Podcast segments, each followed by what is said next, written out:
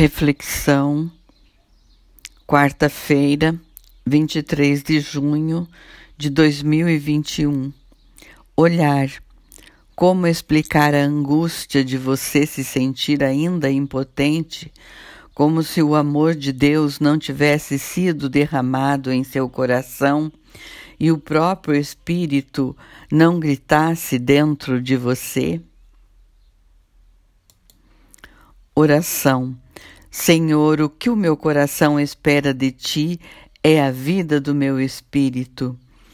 Tu me curarás e me farás viver, e então minha desgraça se mudará em bem-estar. Isaías 38, 10 a 20.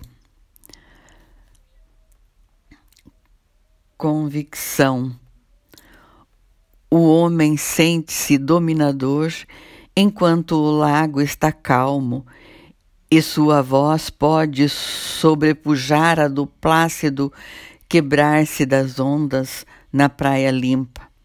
Mas apenas a voz do vento abafa, mesmo o mais poderoso dos nossos gritos, então sobrevém-nos o desespero e a desconfiança.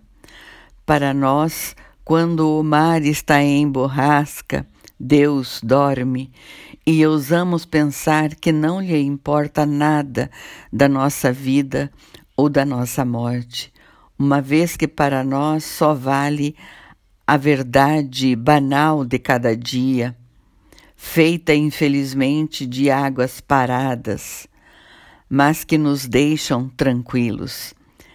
É porque conhecemos, segundo a carne, nos diria São Paulo, enquanto agora nós, nascidos na fé do Cristo ressuscitado, somos ou deveríamos ser unicamente impelidos pelo amor dele.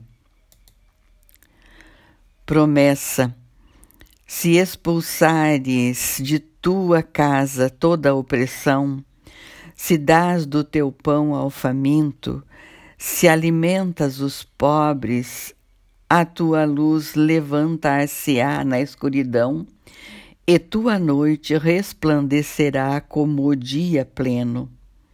O Senhor te guiará constantemente, alimentar-te-á no árido deserto, renovará teu vigor Serás como um jardim bem irrigado, como uma fonte de águas inesgotáveis. reerguerás as ruínas antigas, reedificarás sobre os alicerces seculares, chamar-te-ão o reparador das brechas, o restaurador das moradias em ruínas. Isaías 58, 9 a 14.